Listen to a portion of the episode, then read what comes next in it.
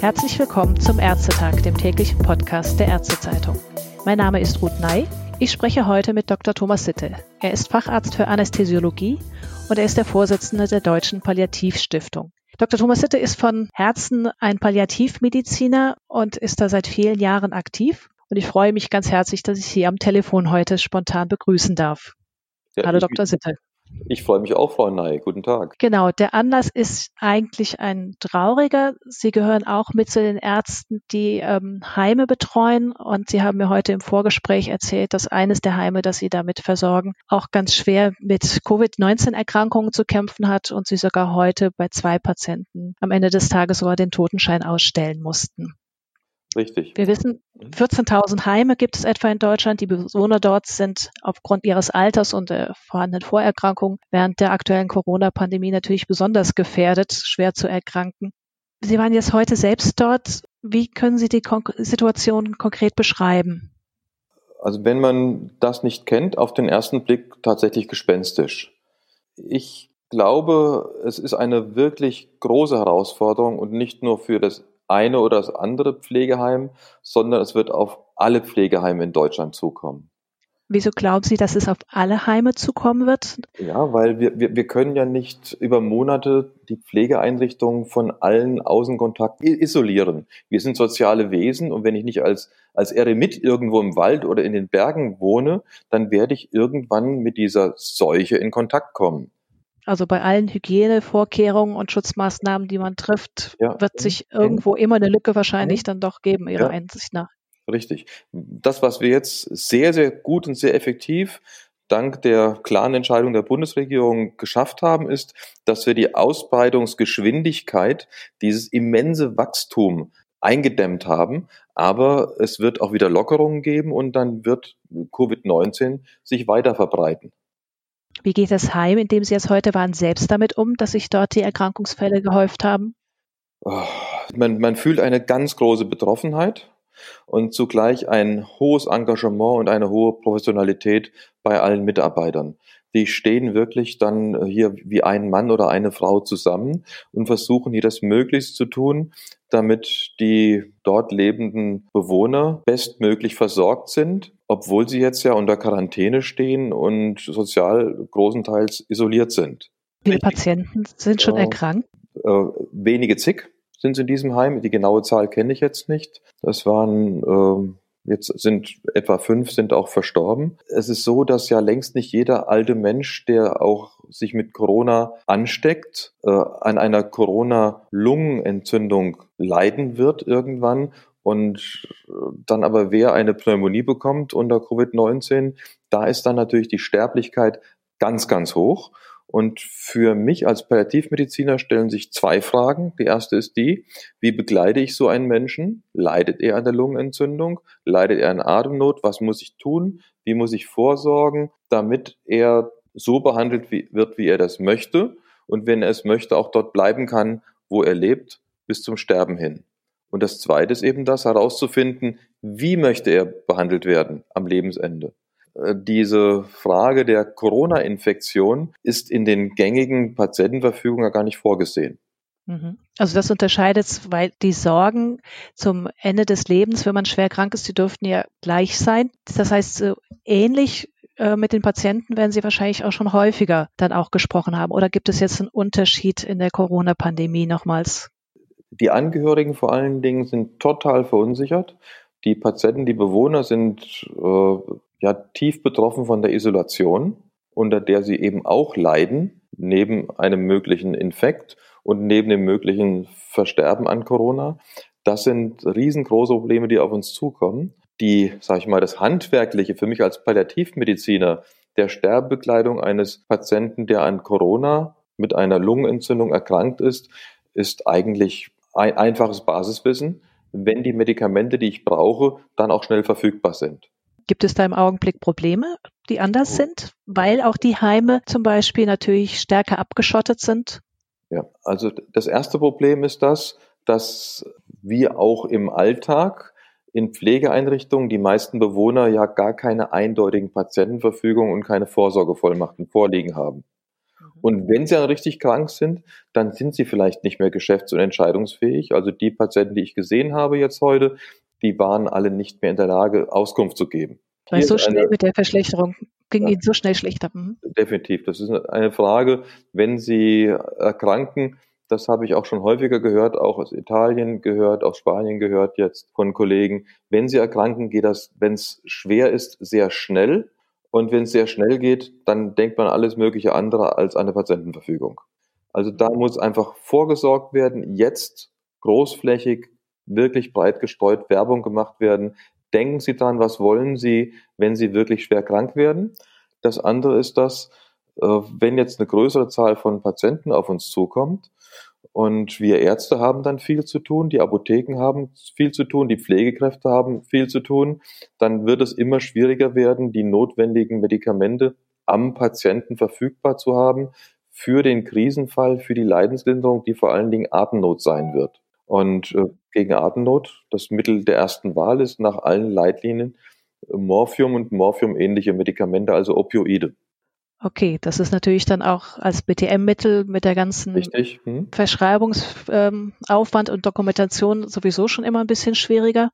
Man kann natürlich BTM bislang nicht auf Vorrat aufschreiben. Jein, also jeder Arzt könnte eine Bedarfsmedikation vorbeugend aufschreiben. Sie können aber nicht jetzt für ähm, 900.000 Pflegeheimbewohner in Deutschland für den Notfall ein Fläschchen Morphintropfen hinstellen und aufschreiben. Das wäre völlig irrealistisch. In Krankenhäusern, wenn man ins Krankenhaus eingeliefert wird, da gibt es einen ganz normalen Stationsbedarf von allen Medikamenten, die man braucht. Da wird nach ärztlicher Anordnung bedient sich dann die Pflegefachkraft aus dem Stationsbedarf und kann es dem Patienten im Notfall geben. Das ist Im besten in, Fall gibt es sogar die Klinikapotheke, die jederzeit dann auch richtig, geordert werden kann. Noch, noch ganz schnell nachliefern. Das gibt es in Hospizen äh, für Betäubungsmittel, aber auch nicht für andere Medikamente. Das ist da nicht erlaubt. Und in Pflegeeinrichtungen gibt es überhaupt keinen Stationsbedarf. Da darf ich ja nicht einmal, wenn ein Patient in einem Doppelzimmer im Ersticken liegt und der andere Patient hat Morphium da oder Fentanyl-Nasenspray da, ich könnte es von dem anderen Patienten jetzt technisch einfach nehmen und diesem erstickten Patienten geben. Das ist streng verboten, mache ich mich strafbar. Da stehen fünf Jahre mhm. Gefängnis drauf. Das ist doch absurd. Und, und das sind wahrscheinlich auch die Ängste der Patienten, die besonders stark sind, eben diese, Definitiv. was man ja auch immer hört, dieses Ersticken. Definitiv. Also die Ängste der Patienten wie auch der Angehörigen sind, ich, wenn ich nicht ins Krankenhaus komme, dann muss ich da ersticken, wo ich jetzt bin. Und diese Angst ist durchaus realistisch, wenn man die Atemnot, das Ersticken nicht behandelt. Es kommt noch ein Gesichtspunkt vielleicht dazu, etwas lindernd. Viele Menschen mit einer Covid-19-Infektion und einer, ja, einer Pneumonie werden sehr schnell sehr krank, werden sehr schnell sehr schwach und sterben dann eigentlich sehr leidarm. Man wird einfach müde, wie die Kerze, die unterm Glas steht, geht das Licht aus und man stirbt. Aber ein Gutteil hat wohl auch deutlich Atemnot. Und da gilt es wirklich, da ist eine große Herausforderung jetzt für uns als Ärzte, für die Pflegeeinrichtungen und hier ist die Politik wirklich gefordert, schnell Möglichkeiten zu schaffen, dass man diese, äh, diesen Teil der Patienten, die an, an der Lungenentzündung wirklich ersticken werden, dass man die schnell und angemessen behandeln kann, wie man es medizinisch ja auch schon jetzt machen könnte. Mhm. Das eine ist das medizinisch Machbare. Das andere ist auch das, was Sie vorhin schon mal kurz ähm, angesprochen haben, Patientenverfügung, die ja auch die Option mit enthalten kann, ich will gar nicht mehr in die mhm. Klinik. Ja, Patientenverfügungen, wie sie im Augenblick auf dem Markt verfügbar sind, sind ein bisschen problematisch. Da gibt es die vier Fälle. Fall A, ich liege im Sterben. Fall B ist, ich bin im Endstadium oder ein, ich bin im weit fortgeschrittenen Stadium einer tödlichen Krankheit. Fall C ist, ich habe einen schweren Hirnschaden und Fall D ist, ich leide an einer schweren zunehmenden Demenz. Und dann gibt es noch einen Freitext für E. Und an und für sich müsste man alle diese Fügungen jetzt ergänzen um den Fall E. Wir sind dann mit der Palliativstiftung auch gerade dabei und werden, denke ich, morgen eine PDF ins Web stellen können mit exakt diesem Hinweis. Nämlich der Hinweis E ich bin jetzt schon in einer Gesamtsituation, einer Lebenslage, wo ich im Fall einer schweren Komplikation nicht mehr ins Krankenhaus eingewiesen werden will. Zum Beispiel beim schweren Schlaganfall, beim schwersten Herzinfarkt oder bei einer Corona-Infektion. Denn das scheint recht klar zu sein. Wer hochbetagt und vielleicht noch multimorbide an Covid-19 erkrankt und eine Lungenentzündung bekommt, der könnte im Krankenhaus noch eine Zeit lang unter großem Aufwand am Leben erhalten werden. Fast alle dieser Menschen werden aber sterben und der kleine Rest, der die intensive Therapie überlebt, wird hinterher schwerst lungengeschädigt sein, zu all dem, was er jetzt schon hat. Ich habe tausende von solchen Gesprächen geführt aber das ist etwas, was ja fast kein alter Mensch möchte, dass wenn er hochaltrig, hochbetagt, lebenssatt vielleicht sogar oder auch noch mit etwas Lebensfreude ins Krankenhaus kommen muss mit einer Maximaltherapie und eine minimale Überlebenschance hat und wenn er dann überleben sollte, dann viel schlechter im Zustand ist als vorher. Ganz schwierige Konstellation, dem Patienten gerecht zu werden. Im schlimmsten Fall würden wir dahin steuern, was man schon in Italien erlebt hat, in Spanien, dass gar nicht mal die Maximalversorgung möglich ist, ja. dass wir an unseren eigenen Ressourcen äh, eine Knappheit geraten und dann die Ärzte natürlich vor der Entscheidung stehen, welchen Patienten kann ich, darf ich die Ressourcen zukommen lassen, wo muss ich entscheiden, ja oder nein. Ja, ich bin in meinem früheren Leben als Anästhesist auch leitender Notarzt gewesen, Notarzt, Erste Leiter Rettungsdienst und hatte da auch Triageentscheidungen hier und da zu treffen. Das ist furchtbar, das ist ganz schwer und da kann man nichts richtig machen und geht immer belastet raus. Aber was wir jetzt ganz richtig machen können, ist, dass der Patientenwille gut dokumentiert ist. Und wenn der Patient vorher schon das rote Licht gegeben hat, halt, stopp, ich möchte jetzt, wenn eine Corona-Infektion mich massiv einschränkt und ich dann ohnehin nur eine minimale Überlebenschance habe, dann will ich ja gar nicht mehr ins Krankenhaus. Dann erspare ich ja den Notärzten vor Ort, die vielleicht gerufen werden, oder in Krankenhausaufnahmen äh, und den verantwortlichen Ärzten dort die Triage.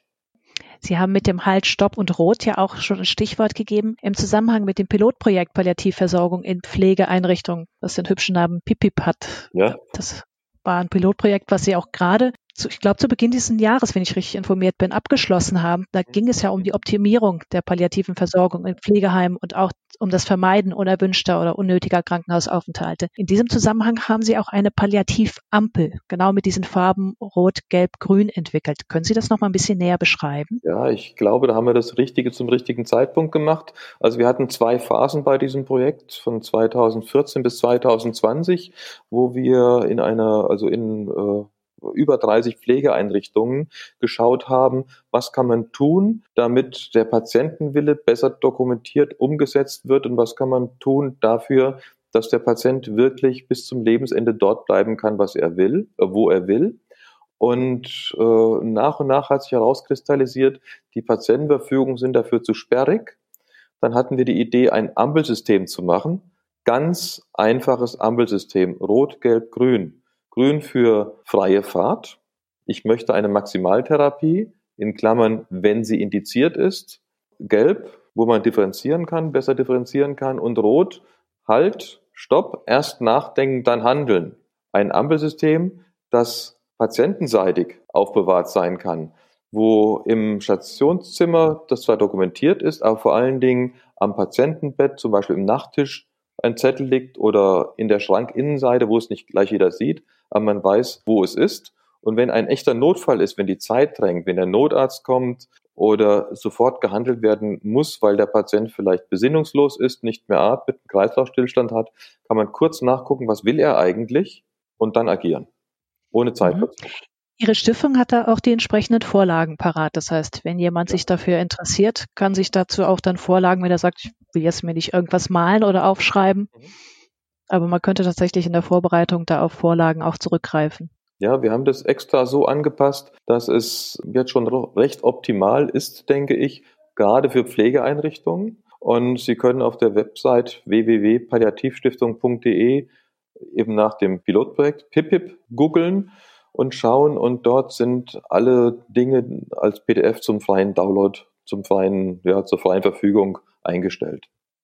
Wenn Sie Kollegen noch einen Tipp geben könnten, die jetzt auch in Heimen unterwegs sind, die natürlich ihrerseits auch als Arzt mit den Ängsten konfrontiert sind, sich selber zu infizieren und damit das auch rauszutragen in ihre Praxis, in ihre Familien. Mhm.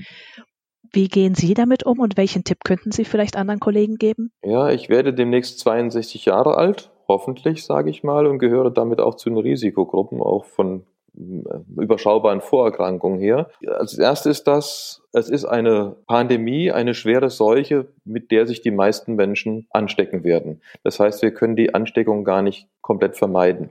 Wichtig ist es, dass man die akute Virenlast vermindert. Also wenn ich jetzt äh, mit Covid-19-Patienten zu tun habe, ziehe ich wirklich meinen Ganzkörperschutzanzug an, Schutzbrille und eine entsprechende Maske, die eben verhindert, dass ich zu viele Viren auf einmal abbekomme. Das ist ganz wichtig. Und die übliche Hygiene. Und im Alltag, im Alltag habe ich keine besondere Angst. Fällt Ihnen denn noch ein Punkt ein, den wir jetzt so noch nicht angesprochen haben, wo Sie sagen, das würde ich ganz gerne schon nochmal thematisieren? Also ja, ich, ich, ich glaube, es gibt noch da einen, einen gewissen philosophischen Hintergrund. Also ich bin ja absolute Nachkriegsgeneration, im Wirtschaftswunder groß geworden. Ich bin noch ganz früher mal gegen Pocken geimpft worden und hatte meine Kinderkrankheiten. Das kennen ja auch die anderen Menschen heute kaum noch, die Kinderkrankheiten. Wir sind in einer Welt groß geworden ohne diese diffusen Gefahren und ohne schwere Infektionskrankheiten. Äh, Seuchen gehören zum menschlichen Leben dazu. Wir können sie nicht verhindern, aber wir müssen wieder lernen, damit umzugehen. Mit den naturgegebenen Risiken uns möglichst gut schützen und gleichzeitig auch für andere da sein. Wir müssen mit Risiken leben, aber wir müssen füreinander einstehen. Das heißt, wir können am Ende dann vielleicht auch positive Lehren daraus ziehen, die uns dann für die Zukunft ein bisschen stärken oder wappnen können. Ja, also das ist ja nicht gesagt, dass das das Einzige bleibt. Also wir, wir lernen zum Glück aus allen schweren Lebenserfahrungen und diese Seuche wird nicht die letzte sein, die in den nächsten Jahren und Jahrzehnten über die Menschheit herfällt.